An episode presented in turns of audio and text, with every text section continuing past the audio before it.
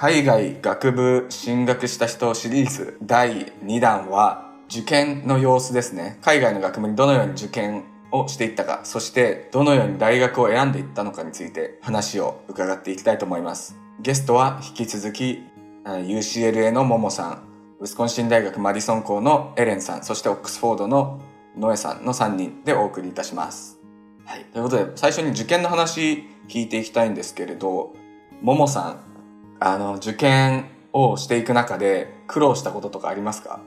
はい。私も結局早くから決めていたにもかかわらず、うん始めたのがやっぱり遅くて、多分ノエさんと同じぐらい、半年よりちょっと長いぐらいかもしれないですけど、うん。ちょっと、うん、結構急ぎ足でやってた部分があったなと思いますね。で、あと、まはいあ、滑り止めじゃないですけど、一応日本の大学も受けとこうと思って、うなのでん。日米併願したのが、本当にその12月31日とかが結構アメリカの締め切りで、で、その後2週間か3週間ぐらいでセンター試験に向けて頭を切り替えて、センター試験やって、で、一次試験とか二次試験受けてる最中に、こう、インタビュー、アメリカの大学のインタビューの合否とかが来始めて、みたいな、うんなんかいろいろ考えながら、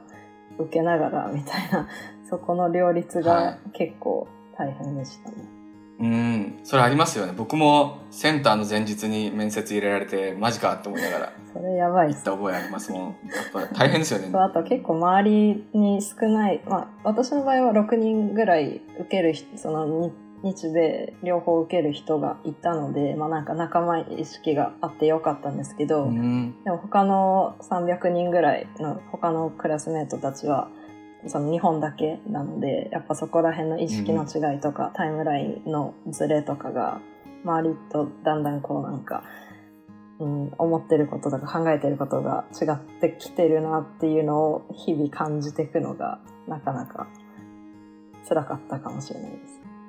なるほど。確かになんか日本の高校でなんか日本の大学に出願する人が周りに多いと、その模試とかみんなが同時に受けてるなんか自分は受けなかったりとかそういうのがあったりして、そうそうそう。ずれてくなっていうのありますよね。はい。エレンさんどうですか？そうですね。えっと、私の場合は、まあ、その留学を意識し始めたのは割と早めだったので、まあ、1、2年生の頃かな、高校の、に考え始めて、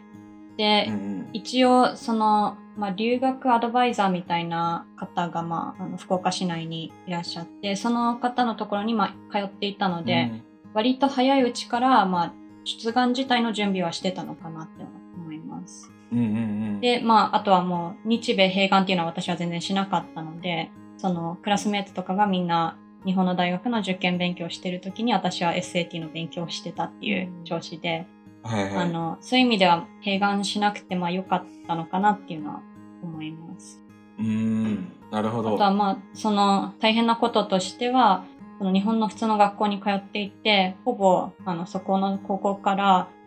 海外の学部に行った人っていなかったので、その推薦文を先生にお願いしたりとかするのはすごく大変で、そのうん理解してもらって、推薦文を書いてもらって、それを翻訳してもらう人のところに持ってってとかっていうのが、まあそのあたりが、こう、大変だったっていうのはまああります。うん。リソースとかって結構東京はまだ情報とか東京とかそこら辺の首都圏は情報がまだ来やすいのかなっていうのはあるんですけれど福岡とかになってくるとそこら辺はそのアドバイザーの人を中心に情報をもらってた感じですかね？そうですね。その頃はやっぱりまだ、今現在ある学、学生団体みたいのもなかったので、うんあの、本当にそのアドバイザーに頼る形になったんですけど、そのアドバイザーの方も多分専門は、あの、大学院留学のうんサポートっていう感じで、ちょっとやっぱりリソースが足りないかったなっていうのは今振り返っては思います。で、その情報が限られていたせいで、まあ、あの、高いところばっかり目指しすぎて、危うくどこも受からなかったかもしれないっていう。のは、うん。今思ったら本当になんかすごい危ないことやってたなって 思うんですけど、まうん。あ、それそれでも幸い2個受かってうん。いけたので、まあ結果オーライだったのかなっていう。うんうん。なるほど。ノエさんは逆に多分周りが日本じゃなくて逆にドイツを目指している中一人アメリカだったと思うんですけどそういう中での苦労ってありました？そうですね。やっぱり、あの、前言ったみたいに卒業試験の準備の中で、あの、うんアメリカの大学の受験の用意をしてたんですけど、その中で、やっぱり、こう、受かん、アメリカ受かんなかった場合、ドイツの大学に行くっていう形になるから、やっぱり試験も頑張んないといけない。うんで、まあ、試験を受からないと高校も卒業できないからまあうん。いろいろいろんなプレッシャーがあったんですけどやっぱりあのドイツ学校だったんですけどうんそんなに国際的でもなかったんですよね。あまりうん。ちょっと意外だと思うんですけどいろいろ推薦状とかも翻訳してもらったりうんうん。英語が苦手な先生が結構多かったので、ー。あのみんな英語の先生に頼んで書いてもらったりそういうエピソードがいろいろありましたね。うんあそうなんですね。じゃあそのドイツの先生もドイツそのドイツ学校の英語の先生に頼んで推薦状を書いてもらったそうです。へえ。あそうなんですね。意外ですねそれ。あそうなんですね。結構なんか日本の高校と似たような同じ感じで感じなんですね。そういう意味では。なるほど。そういうふうに皆さんなんかなかなか苦労しながら受験していったようなんですけれどちょっとギアを変えて今度は学部の話を聞いていきたいなって思うんですけれどそもそもその受験をしてどのように大学選びましたか？ももさんどうですか？はい。私も結構エレンさんと似てて、まあ、リソースはうん。もっとあったにもかかわらず、やっぱりなんか、ランキング、本当はあんまり良くないって言われてるんですけど、ランキングがやっぱり一番こう参考にしやすかったので、こう分子生物学うん。で US ランキングの大学のやつを見て、はい、まあ、やっぱ IB リーグしか出てこないじゃないですか、最初。で、名前も知ってるし、IB リーグだし、で、多分 IB リーグ半分以上受けて、で、うん。あと UC も、なんか西海岸本当は、最初はそのすごいパリピな、あんまりこう、勉強してないイメージがを勝手に持ってたので、UC 受けたくなくて、で、で、なんか IB リーグとちょっと UC みたいな。で、なんかめちゃめちゃ、多分日本で高校が一応進学校行ってたからみたいな。すごい高望みでうん IB リーグ受かるだろうみたいな感じで受けてて、で、まあアイレンさんと同じように本当にギリギリ UC 何個かと滑り止めの IB リーグ以外の何個かぐらいしか受からなくて、だからそこは本当にうんうん。全然感覚が違うんだなっていう、その IB 受かるような子はアメリカの高校でも本当にトップ中のトップみたいなうんうん。のをなんかもうちょっと知ってたらいろんなもっと自分に合うランキングじゃない選び方をできたのかなっていうのは思います。うん。で、まあ、あの、結果的には UCLA 行って、すごい雰囲気が、まあ、パリピじゃなかったし、みんなちゃんと真面目にやってるし、うん。まあすごい偏見だったなっていうのは気づいて、うん。で、なんかもう、キャンパスもすごい綺麗だし、住みやすいロサンゼルスっていうところで、で、だから順応するのは多分他の街よりもすごい順応しやすかったなっていうのは思います。うん。結構留学生が多かったり、まあ、日本食とかアジア食もたくさんあるしっていうので、はい。私はスクールイヤー始まる前の夏学期からちょっと行ってでそこでこう留学生の友達を作るところから始めてでそのプログラムが結構留学生中心だったのでそこから結構、まあ、友達の輪を広げていった感じです。うーん。なるほどなるほど。でそうするとその大学どの大学に行くかを決めたのはやっぱりその雰囲気実際に行ってみた雰囲気の感覚で選んだんですか？そうですね。実際にその合格通知をもらった後に、えっ、と、ロサン、UCLA と UC サンディエゴと UC アーバインとかに行って、うん。で、そのキャンパスの雰囲気で UCLA を選びました。なるほど。じゃあその同じく UC 系列のエレンさんどうですか？どういうふうに大学選びました？はい、なんか、ももさんとすごいストーリーが似てて、私も話す必要ないんじゃないかなと思うぐらい似てて、あの、私も本当に高いところばっかり受けて、その、うん。まあ判断ミスっていうか、ちょっと勘違いしてたのかわかんないんですけど、私もまあ一応進学校に通ってて、うんうん。まあ、日本では例えば国立大学とか目指すような感じだったので、うんうん。そのまあそういうノリで受けちゃったのかなって思ったりはします。でもまあ最終的に私もももさんと似たように、あの、UC 系列の大学で2校受かって、で、あの、ビジットとかはしてないんですけど、あの、サンディエゴがすごくいいところだっていうのを聞いたことがあったので、もうそそれでサンディエゴに、まあ、決めたって感じです。うん。で、本当にもうサンディエゴに行って、すごい良かったなって感じてます。あそうなんですね。それやっぱり住みやすさとかの問題ですか？それとも校風とかもなんかこういうとこがいいとかあります？そうですね。甲府はちょっと他の学部を経験したことがないのでわかんないんですけど、そうですね。その、ビーチがすぐそこにあって、すごい綺麗で、あいいですね天気がすごい良くて、あとはまあ、ももさんがおっしゃったように、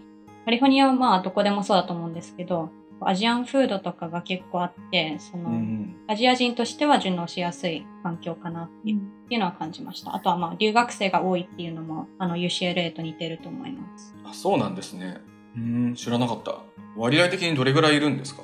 ちょっとわかん、ももさんわかりますか？10%とかかな。10%もないから、そんなに多くないかもしれない。でも、結構その交換留学とかで1年で来てる人たちとも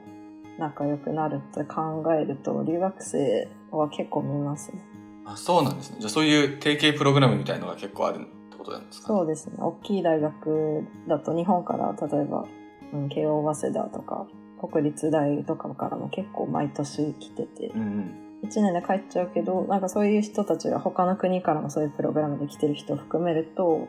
結構多いですね、留学生。うん。うん。まあ、正規留学の留学生も多いと思うんですけど、まあ、日本からはまあ少ない